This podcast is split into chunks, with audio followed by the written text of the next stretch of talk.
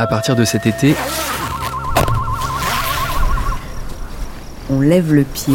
Il y a quelque chose de très physique, en fait, dans cette chaîne de géants endormis. On dit qu'ils sont endormis, pas éteints.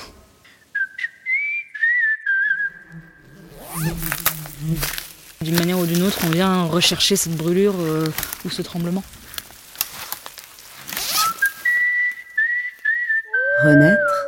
Ici. Épisode 4.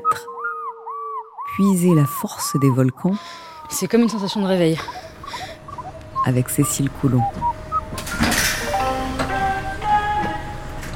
Voici l'intercité numéro 5951 à destination de Clermont-Ferrand va partir. Prenez garde à la fermeture automatique des portes. Attention au départ. prendre le train à l'aube.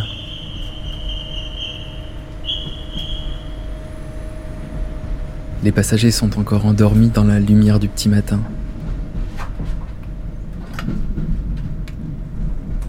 Se caler contre son sac à dos et regarder à moitié assoupi le paysage défiler. Je me laisse porter jusqu'au cœur de l'Auvergne, au pays des volcans. Un aller si simple pour remonter la chaîne du temps. Mûrir, ils disent.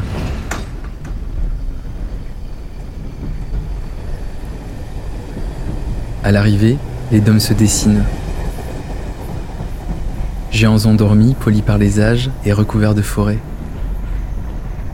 Je suis parti marcher sur leurs flancs pour ressentir le feu qui a couvé là, et peut-être, qui sait, raviver des braises.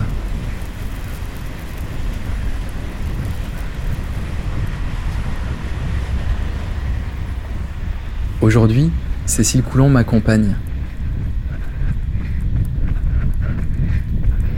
Autrice de romans et de poésie, elle puise sa force dans la course à pied et dans l'écriture.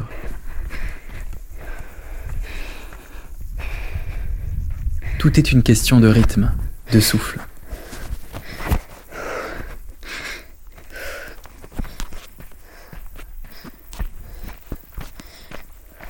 Au pied du volcan, Clément? la balade commence comme ça. Et voilà. On est où là, Cécile? Donc là, nous allons dans le cratère du Puy des Goules.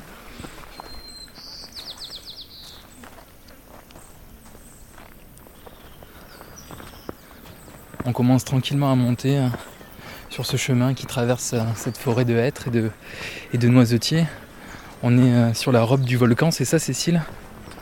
Je sais pas si c'est comme ça qu'on dit, moi je dis ça comme ça parce que je trouve que de loin, on dirait ces, robes du XVIIIe siècle, vous savez, dans les balles, ces, ces robes qui sont si étendues, si lourdes et si longues, et on a toujours envie de savoir ce qu'il y a en dessous. Et je pense que c'est un peu le principe d'un volcan, on a tous envie de savoir ce qu'il y a en dessous et dedans. Donc moi j'appelle ça la robe. J'ai toujours utilisé ce mot-là parce que je le trouve très poétique et très parlant, mais euh, il doit y avoir un autre mot. Sans doute le flanc du volcan.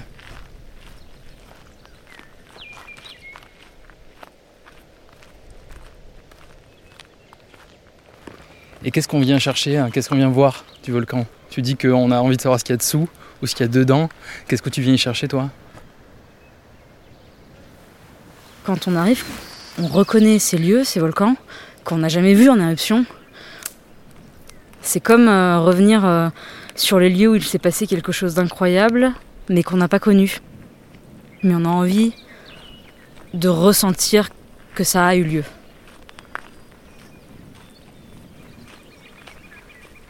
Ici, la lave a tout emporté à un moment donné, et maintenant c'est tellement euh, bucolique.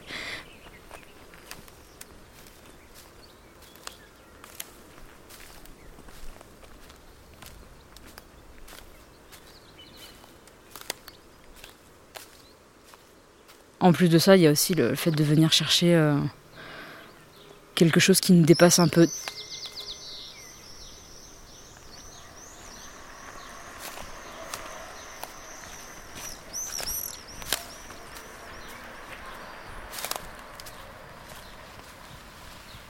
J'aime bien l'idée qu'il faille monter pour ensuite redescendre. C'est un mouvement de la vie, de la conscience, de la pensée, de l'émotion aussi qui, arrive en nous. Et d'une certaine manière, on a ce, cette espèce de, comment dire d'élément naturel qui nous aide à faire la même chose, c'est-à-dire à, emporter le corps là où d'habitude ce n'est que l'émotion qui va.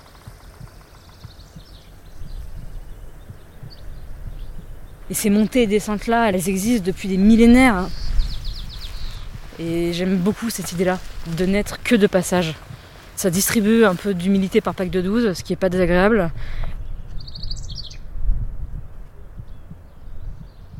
Et euh, toutes les montagnes qu'on se fait, telles qu'elles le dire, ou tous les volcans qu'on se fait, de choses, de tracas, de... tout d'un coup ça devient rien. Il n'y a pas de gravité, quoi. Se débarrasser de la lourdeur et de la pesanteur qu'on met parfois dans certains événements de nos vies permet sans doute de se retrouver un petit peu et d'avoir accès à des émotions qui sont peut-être un peu plus brutales, un peu plus vraies, un peu moins euh, guidées par des codes sociaux ou des codes affectifs. C'est nécessaire.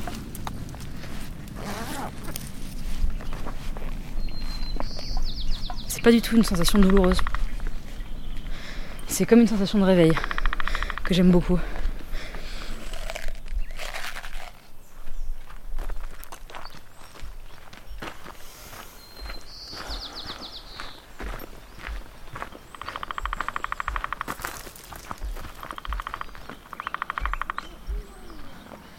C'est assez marrant parce qu'en montant là, moi j'ai du mal à imaginer qu'on va arriver euh, dans un cratère en fait. Faut partir du principe qu'un volcan c'est une colline euh, trouée. C'est le donut des montagnes. le volcan. Bonjour. Bonjour.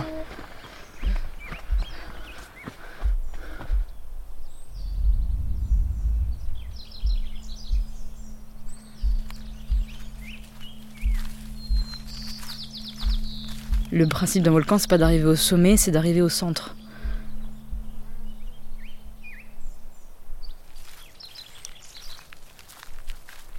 Est-ce que déjà en nous, il y a un centre? On a notre nombril, on le sait, mais est-ce que c'est euh, la poitrine, est-ce que c'est le cœur, est-ce que c'est le sexe, est-ce que c'est le ventre, est-ce que c'est les pieds? Peut-être ça dépend des gens, tout simplement. Donc j'essaie de le trouver.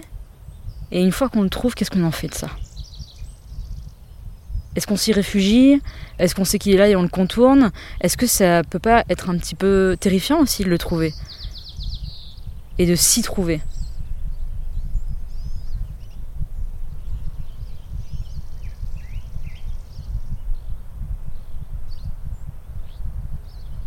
On a en nous des vibrations, on a en nous des pulsations et, euh, si on devait euh, mettre les êtres humains en lien avec les volcans, je pense qu'on est des sortes de sismographes vivants, capables de ressentir des tremblements à l'endroit où la surface est pourtant très très lisse.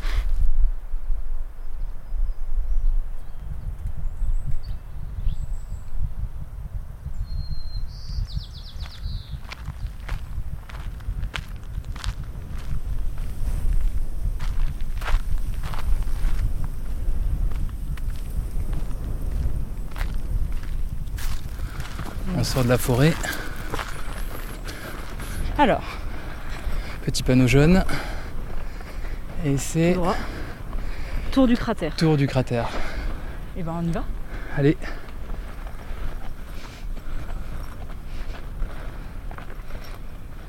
Voilà, donc là, regarde. waouh. Voilà. Donc c'est ça le pit dome qui est juste en le face. pit d'homme, c'est celui qui se la raconte là avec sa grosse épine. Ce qu'on voit autour, sa petite euh, entaille, c'est pour le train. Mhm. Juste devant nous, on voit un autre volcan qui est plus bas. Et donc ça, c'est le Pariou. Et là, on est au Puy des Goules qui est vraiment le plus petit des trois. Mais euh, d'où on a quand même une très jolie vue. Et on peut continuer à se promener. On peut aller un peu juste au, au plus haut point du cratère. Là, on voit le parapente qui vient de se lancer.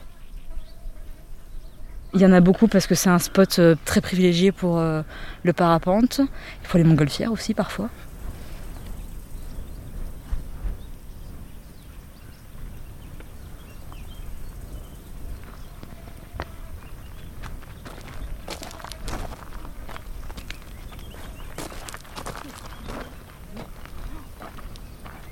C'est magnifique, on est sur le, le bord du cratère, la crête du volcan, et on foule au pied euh, cette roche rouge, cette roche volcanique. Et on voit à perte de vue euh, des volcans euh, tout autour de nous. Et c'est assez marrant parce que en face, on peut voir les gens qui marchent sur les crêtes, sur le bord des cratères des autres volcans. Une vue à, à 360. D'un côté, la chaîne des volcans d'Auvergne et de l'autre, euh, la, la plaine et Clermont-Ferrand.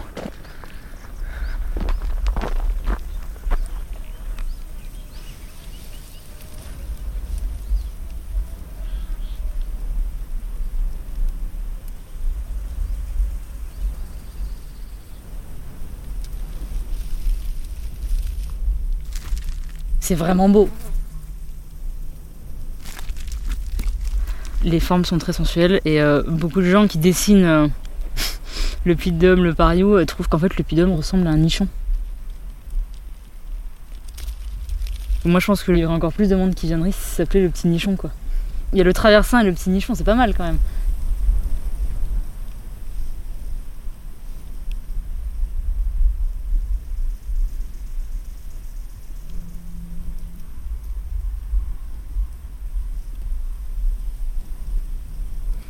Il y a quelque chose de très physique en fait dans cette chaîne de géants endormis.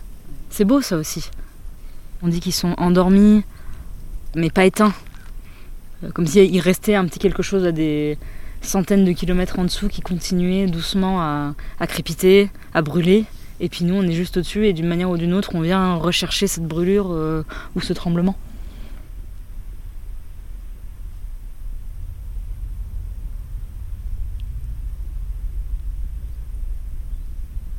C'est mon spot préféré, mon endroit préféré.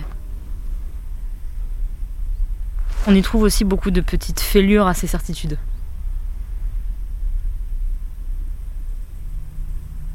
Moi, quand je suis là, je suis à ma place. hein.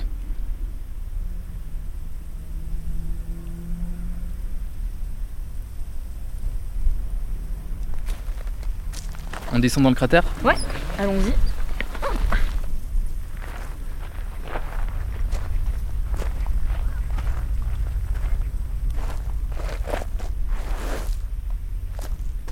Recherche aussi ce- ces paysages qui nous dépassent un peu et qui, parce qu'ils nous dépassent un peu, nous protègent beaucoup.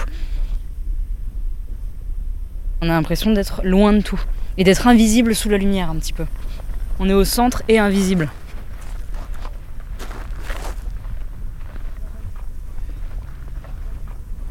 On descend doucement euh, dans le cratère. Tout doucement pour pas la réveiller.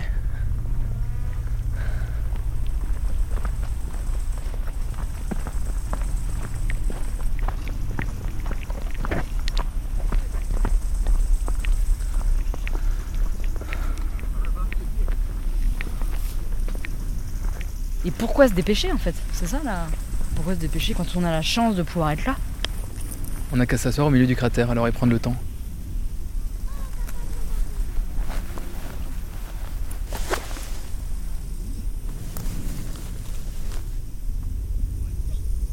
On est un peu accueillis en fait ici. hein. C'est pas à nous tout ça. Ça se respecte.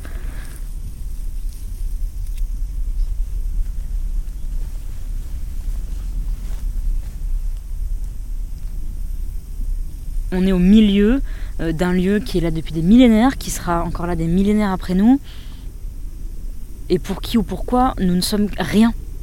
Oui, ça permet de prendre une distance, normalement, incroyable, de dire oui, bah voilà, en fait, euh, nous sommes au cœur de quelque chose de beaucoup plus important, de beaucoup plus grand, et pourtant de beaucoup plus calme et apaisé que nous. Et euh, un volcan, c'est une leçon, d'une certaine manière, à apprendre. C'est quoi que t'apprends de cette leçon-là? Ce que ça m'apprend, c'est que ce qui est fort ne vient pas forcément de ce qui fait du bruit. C'est cette idée de géant endormi, de force millénaire qu'on ne voit pas bouger et qui pourtant euh, protège, euh, demande un certain effort avant d'être apprivoisé. Il y a cette idée-là que euh, qu'il y a une certaine sagesse dans cette force-là. Ça m'apprend à regarder. Enfin, mon travail, c'est d'écrire des histoires et des poèmes. Et pour écrire des histoires et des poèmes, il y a quand même la question du temps qu'on prend à regarder les choses, à les écouter, les choses et les êtres, hein, bien sûr. hein. Depuis qu'on est arrivé là, je sais pas, ça fait quoi? Ça fait une petite heure qu'on est là. Le ciel a changé dix fois de teinte. euh, on a vu des animaux, on a vu des fleurs, on a vu des, gens, puis maintenant il n'y en a plus.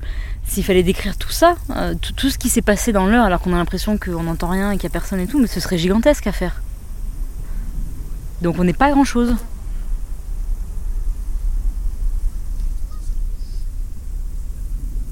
C'est un horizon qui est à la fois barré par une chaîne de, de puits et qui en même temps, euh, même s'il est barré, qui est très coloré, très vivant et vivifiant. J'ai toujours la sensation que c'était très protecteur en fait. Moi, ça m'a toujours beaucoup rassuré. Les géants veillent. Les géants veillent.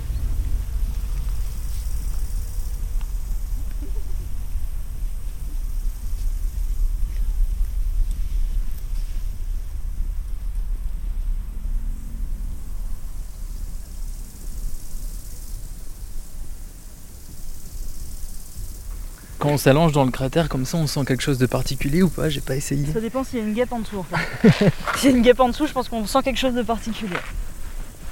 Ah.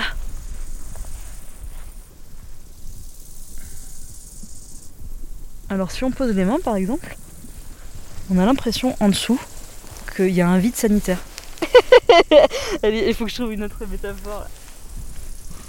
Mais non, mais si- c'est comme si ça sonnait pas euh, dur. Ah bah ouais. Non mais je rigole pas. hein. C'est comme s'il y avait un double, double plancher. quoi. Un double fond. Ouais. Mais oui, ça sonne creux. Non mais c'était pas une blague. hein. C'est comme s'il y avait, en fait, entre nous et le cœur de la Terre, tout un espace très aéré, mais souterrain. C'est un peu bizarre aussi ça.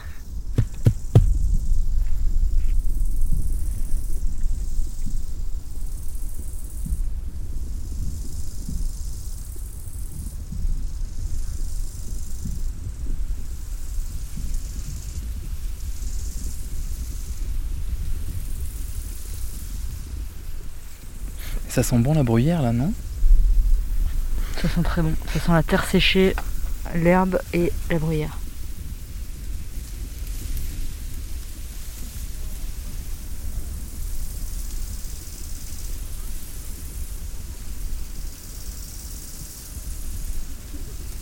Est-ce que c'est des lieux, toi, qui t'aident à écrire?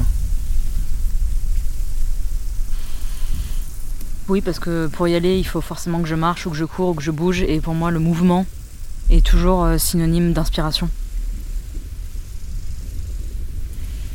Ça réveille quelque chose de profondément enfoui qui, d'un coup vient, voilà, euh, comme si on tirait le langage hors de son inanition ou de son immobilité, et puis ça jaillit, quoi. C'est très agréable comme sensation de trouver ces mots après avoir euh, trouvé sa foulée. C'est vraiment une question de rythme.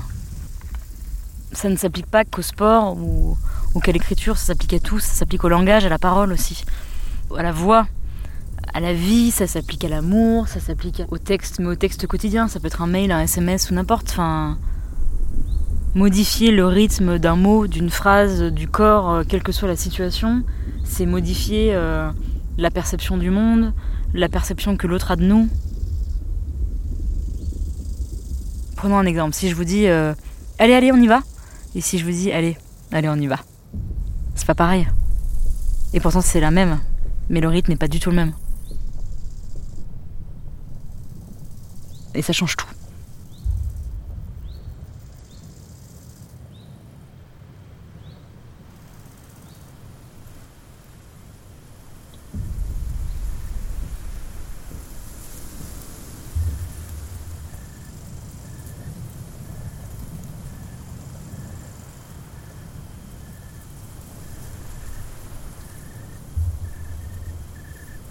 On reste là, en apesanteur, au centre du cratère, à l'écoute des énergies du paysage, attentif au mouvement des couleurs et aux formes délirantes des nuages.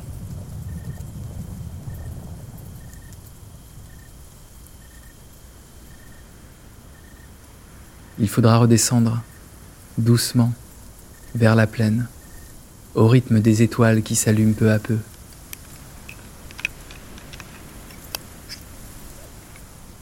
Mon périple en Auvergne s'est poursuivi en grande boucle sur les flancs des volcans endormis, au gré des rencontres, à la croisée des chemins, du plateau du Guéry à la réserve naturelle de la vallée de Chaudefour.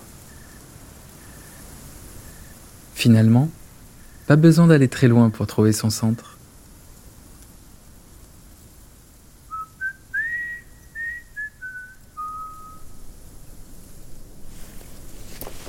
Merci à Cécile Coulon qui a su accorder la mélopée des pas à la mesure des mots dans les plis du paysage des puits. De bas en haut et de haut en bas, vous pouvez déplier votre propre cadence au cœur des volcans. Au rythme des saisons, éveillé ou somnolent, et toujours dans le vivant.